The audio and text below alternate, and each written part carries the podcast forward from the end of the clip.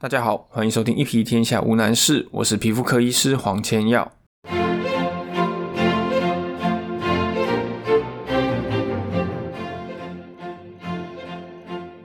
前几天我去打了子宫颈癌疫苗，打在左手臂，就是一般我们大家会打针的那个地方。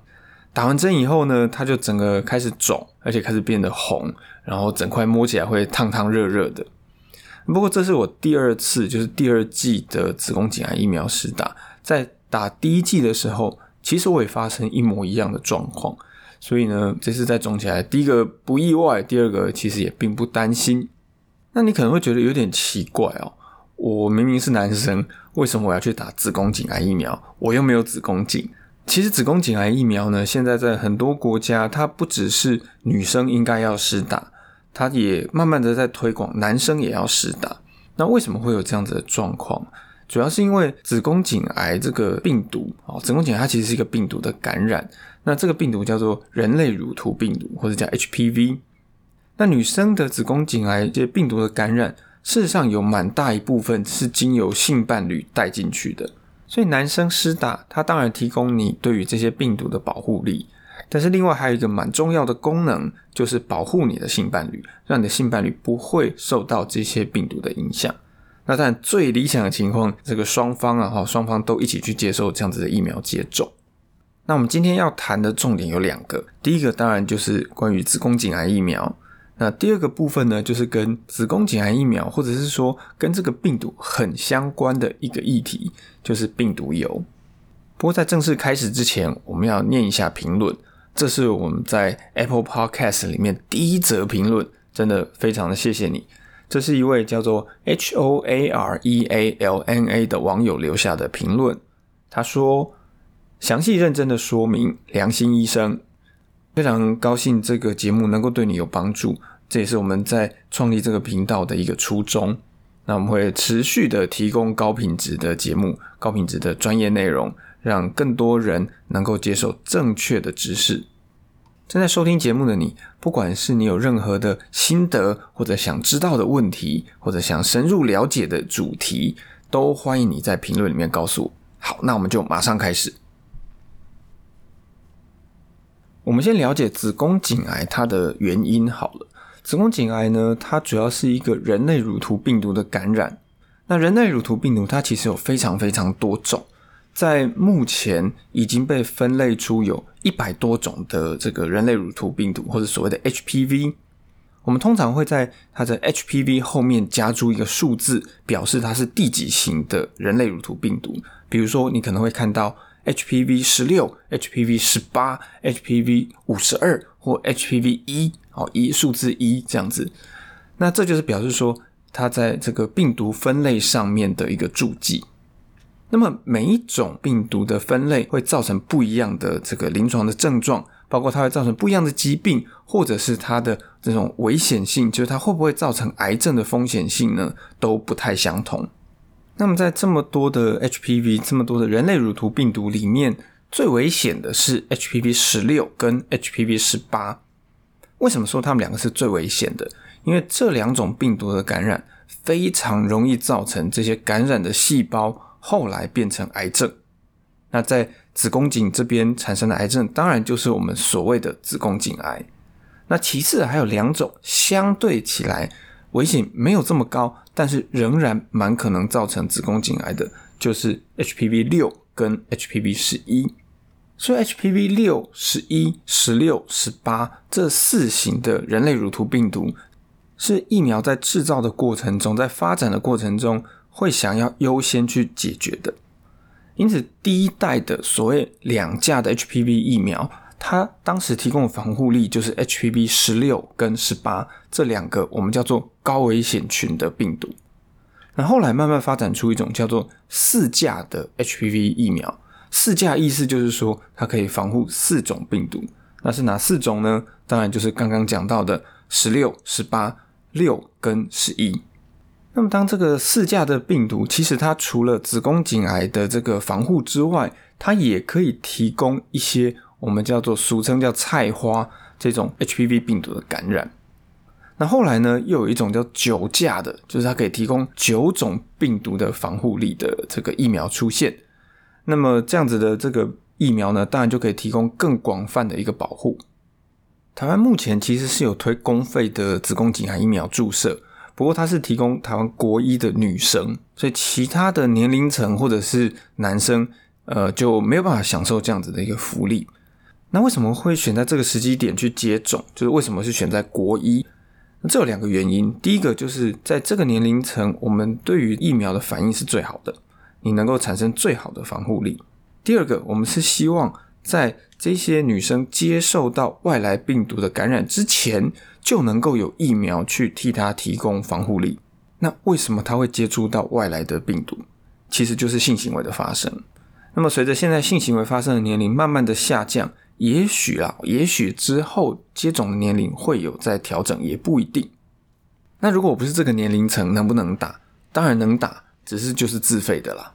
但如果仔细再去查一些资料，你可能会发现这些疫苗它都有一些接种的所谓年龄限制。这些疫苗上面都会标注接种对象是几岁到几岁。比如说九价 HPV 疫苗，它就会说是九到二十六岁。那超过这些年龄怎么办？比如说我已经可能三十岁啦，或者是有些比较年纪长一点，五十岁、六十岁，难道我就不能打吗？其实还是可以打，但是为什么它会有这样子的标注？这个主要是跟药物的法规有关系。所有的药物在正式上市之前，它都必须经过一连串的临床试验，也就是说，它必须找很多很多人啊，应该说好找一群人吧，找一群人来做测试。那这些人也不是随便找的，他在。找这些人来做测试之前，就必须要有一个完整的规划。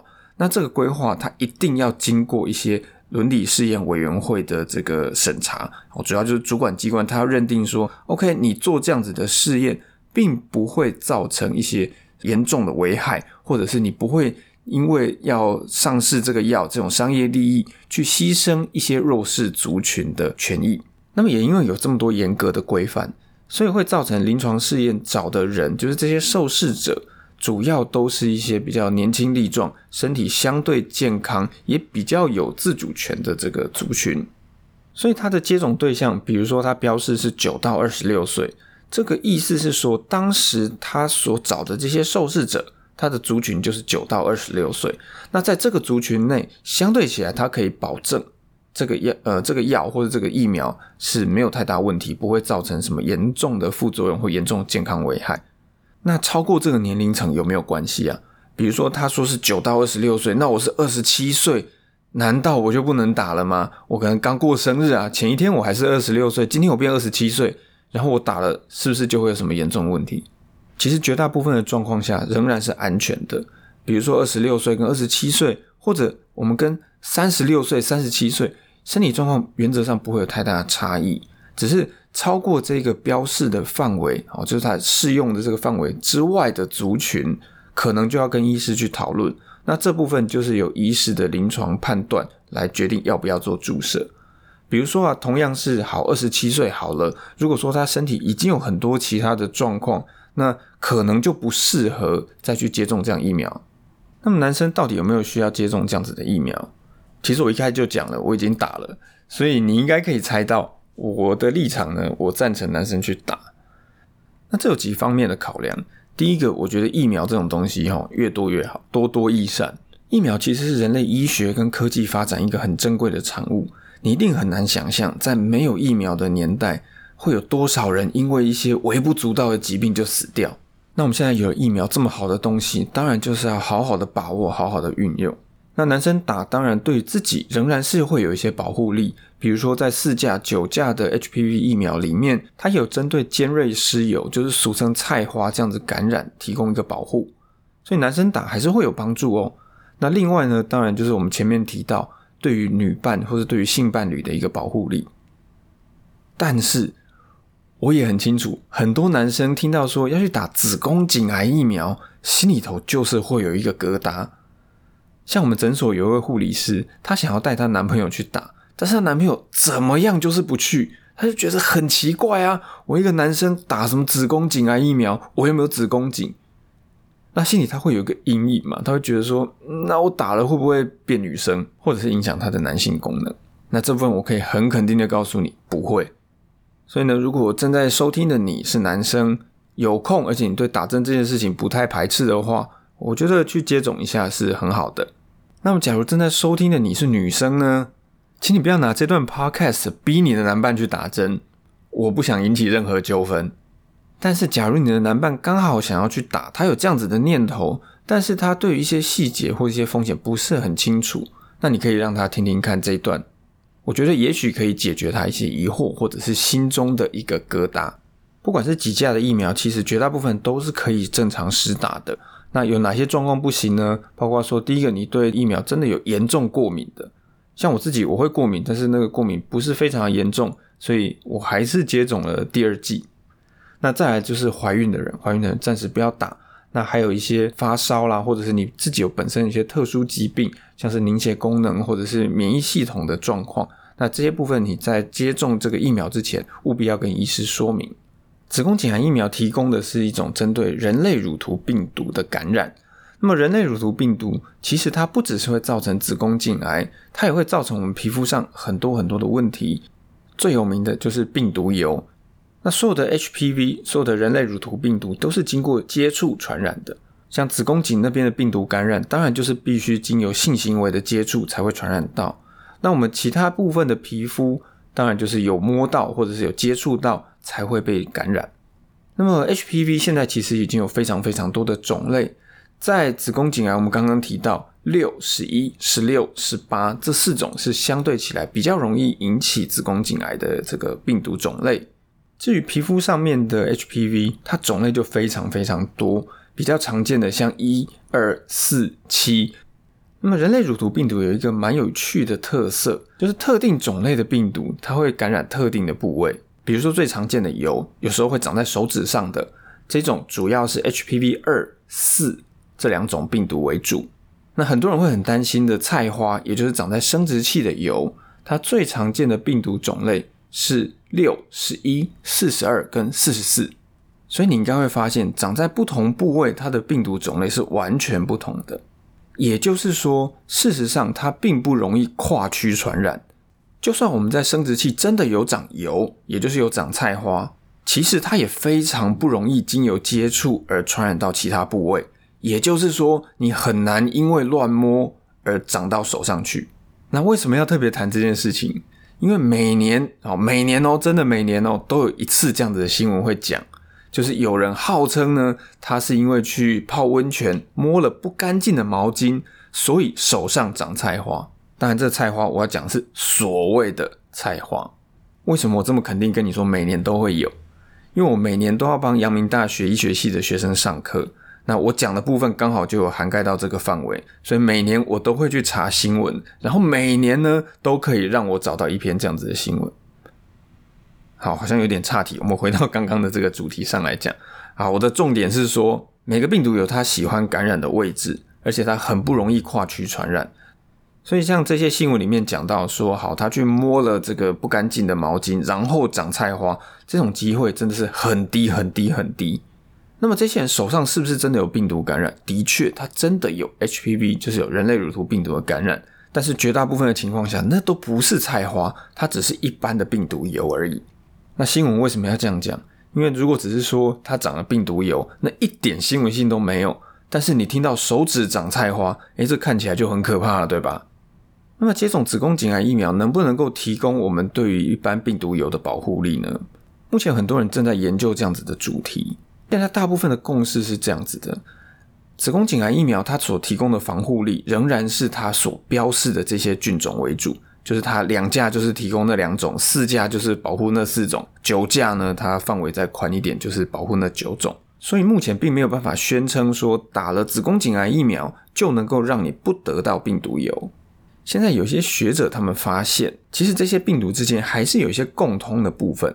所以在打了现在市面上这些子宫颈癌疫苗之后，仍然可以对这些病毒有的病毒产生一定程度的保护力。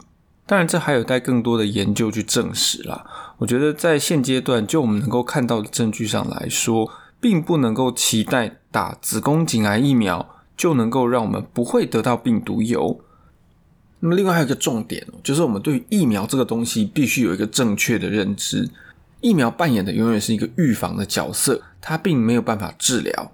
也就是说，如果你本身已经有被人类乳头病毒感染，你在打了疫苗之后，并不会因为这样子，所以你本来有的这些病毒就被消灭掉。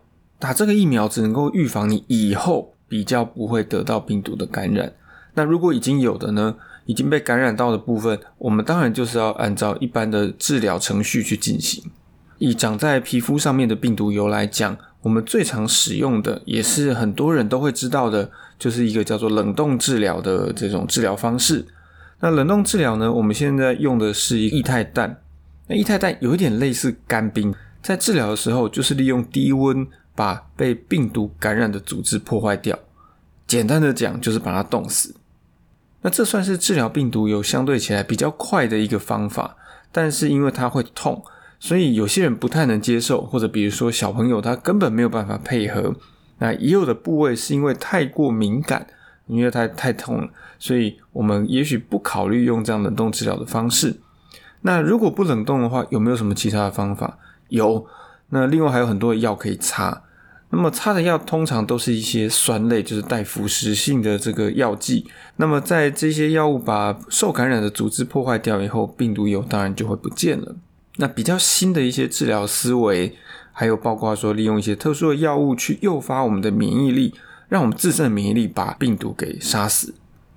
以上就是我们今天的内容，欢迎你到 Apple Podcast 留下五星以及评论，更欢迎你来分享听节目所得到的心得。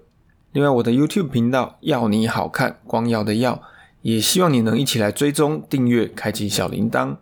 我们下次见，我是皮肤科医师黄千耀。